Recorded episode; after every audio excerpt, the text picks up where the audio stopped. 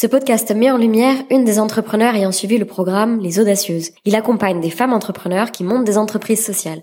Rendez-vous en fin de podcast si tu veux en savoir plus. En attendant, bonne écoute.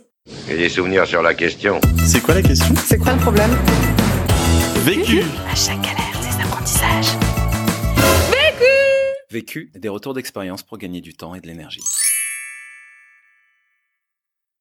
Bonjour, Stéphanie Fouquet, j'ai 50 ans. Je suis la fondatrice d'Asperteam. Asperteam facilite l'intégration et le maintien d'emploi durable de profils atypiques et extraordinaires, les personnes autistes de haut niveau et Asperger.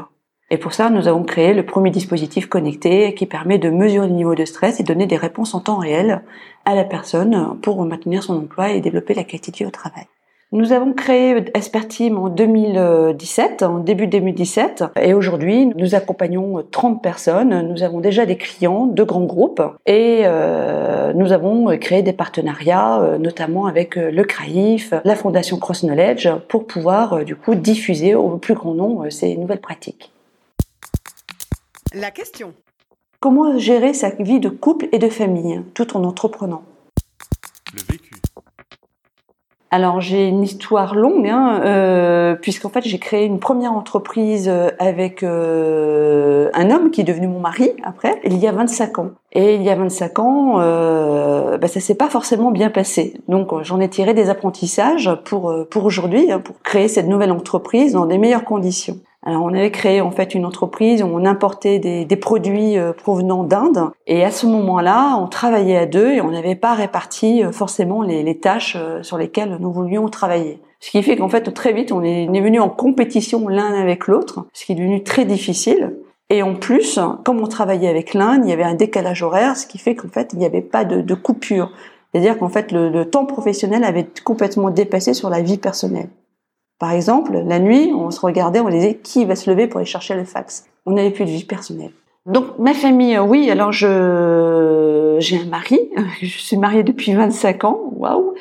Et j'ai deux enfants, deux enfants qui sont ados maintenant, hein, puisqu'il y en a un qui a 19 ans et l'autre a 17 ans, Alexandre et Arthur. Et j'en ai un qui est euh, autiste Asperger et qui a été ma source d'inspiration pour ce projet. Premier apprentissage. Non, le premier conseil que je pourrais apporter, c'est vraiment de mettre au même niveau dans son agenda les tâches personnelles et les tâches euh, professionnelles. Pourquoi? Parce que je me suis aperçue qu'en fait, en réalité, dans l'agenda, on mettait toujours ce qui était professionnel. Et donc, il n'y a plus de place en fait pour le personnel. Or, en fait, euh, le personnel est aussi prioritaire, voire même pratiquement parfois plus prioritaire que le professionnel. D'où en fait du coup l'implication dans mon agenda. Je vérifie en fait semaine par semaine. J'ai bien pris en compte le temps euh, de la famille. Donc, euh, s'il y a un temps privilégié avec mes enfants, je le mets dedans et ça devient une priorité comme une autre. Idem en fait avec mon mari ou, ou- moi-même hein, pour faire du sport, je l'ai mis dans mon agenda.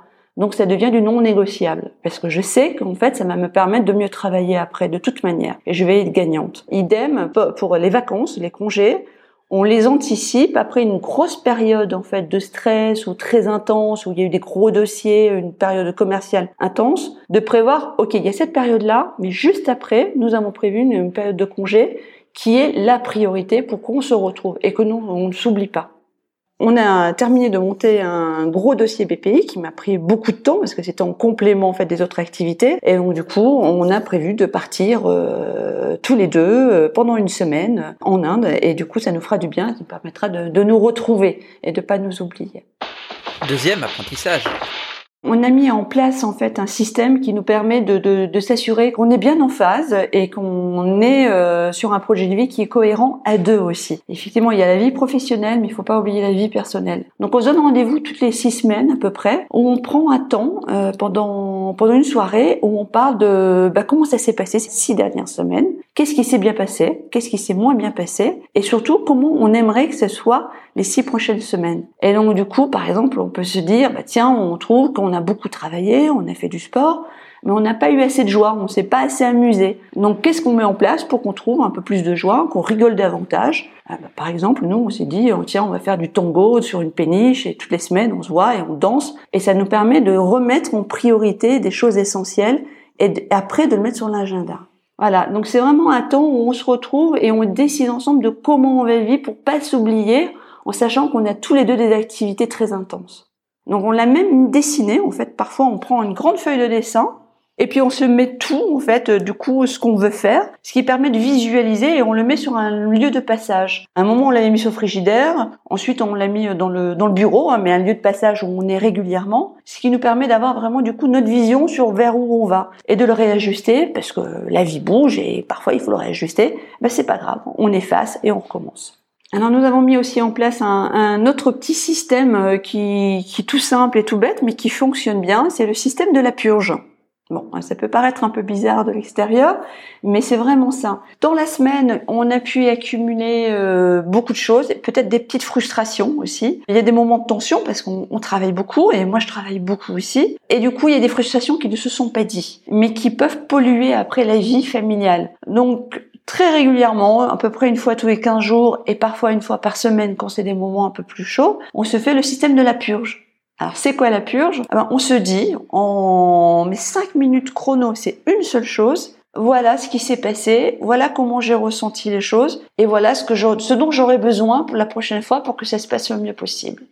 Donc c'est fait de manière très positive. Vraiment, j'y pense un peu avant hein, pour que ce soit précis sur une seule chose et pas plein de choses, mais une seule chose avec du coup une proposition et l'autre en fait écoute et ne, ne, répond pas. Ça évite du coup de, de, de, un débat, de rentrer dans des justifications. C'est juste un ressenti qu'on sache en fait où on en est et qu'on évite du coup ces Au début, j'avais envie de répondre, on a envie de se justifier, euh, parfois peut-être de réattaquer, ce qui n'est pas souhaitable. C'est pour ça qu'on a mis une, une, règle, mais entre nous, en amont, en se disant, on, on ne répond pas. On ne répond pas, c'est un ressenti, c'est peut-être pas la réalité, mais c'est ce que l'autre a ressenti. Et donc, c'est important qu'on le sache. C'est tout.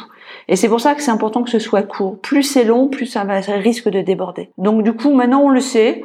Je me dis, ok, c'est sa manière de voir les choses ok, donc tac, c'est pas forcément la réalité, mais c'est important que je le prenne en compte. Troisième apprentissage.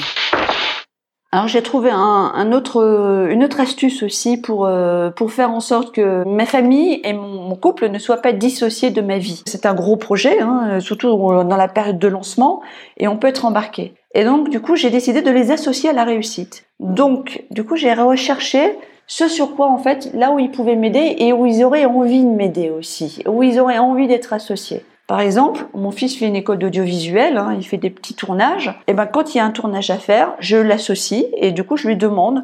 Donc du coup, il voit ce que je fais, il est associé, il gagne un peu d'argent, il est super content et en plus du coup, il voit concrètement ce que c'est ce projet.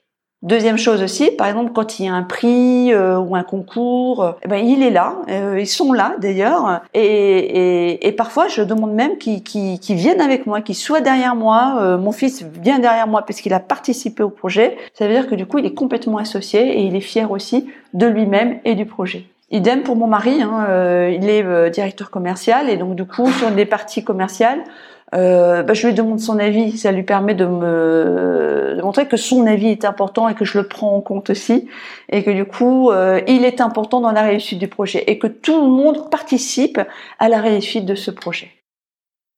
Quatrième apprentissage. C'est vrai que le lancement, encore une fois, euh, d'un projet est très prenant. Euh, le risque, en fait, il me semble, hein, c'est que les autres vous voient parfois comme un super-héros. Euh, ce que je ne suis surtout pas.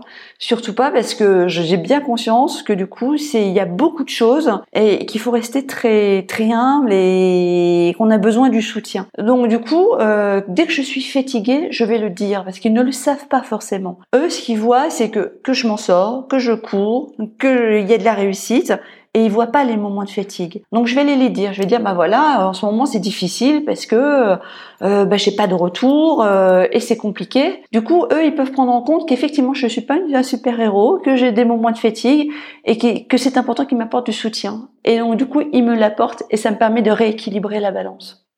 Et effectivement, je me suis aperçue que, que cette euh, manière de faire finalement avait un impact positif parce que eux aussi exprimaient davantage quand il y avait des moments difficiles. Et comme c'est des hommes, c'est pas toujours facile de dire les choses. Et ben justement, ça leur a appris de dire bah voilà, j'ai un coup de fatigue, j'ai besoin d'être un peu tranquille, ou alors j'ai besoin que tu me prépares un petit dîner ce soir. Ok, bon bah ton tact aussi, euh, et on le fait. Donc on se soutient davantage. Conseil pour gagner du temps. Pour moi, c'est vraiment le soir même de me dire ça va être quoi les priorités de demain. Comme ça, ça me permet de boucler la journée, de, de me sentir libre et d'avoir justement euh, d'avoir pu être focus sur les jours, la journée de demain et de me libérer d'être réellement disponible et le lendemain de commencer tout de suite sur les priorités. Conseil pour gagner de l'énergie.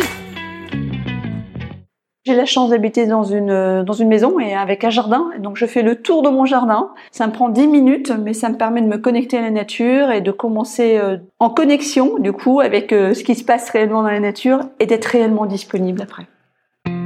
L'autre question. Comment travailler bien sur sa gestion du temps avec un associé Je suis très investie dans ce projet. Eux, ils arrivent sur un nouveau projet et c'est comment du coup on arrive à gérer le bon tempo ensemble. Vu, Vécu. vaincu. Pour plus de vécu, clique vécu.org. Voilà, ça répond à votre question Vécu. Buy ticket for change. Ce podcast a été réalisé avec les audacieuses. Sais-tu qu'en France, seuls 30% des entreprises nouvellement créées le sont par des femmes, y compris dans l'entrepreneuriat social? Le programme d'accompagnement Les Audacieuses s'est donné l'ambition de faire augmenter ce chiffre en se consacrant à la réussite de projets portés par des femmes. Nous avons souhaité mettre en lumière leur vécu. Pour en savoir plus sur Les Audacieuses, clique sur le lien dans la description. Merci à elles pour leur confiance et la qualité de leurs conseils.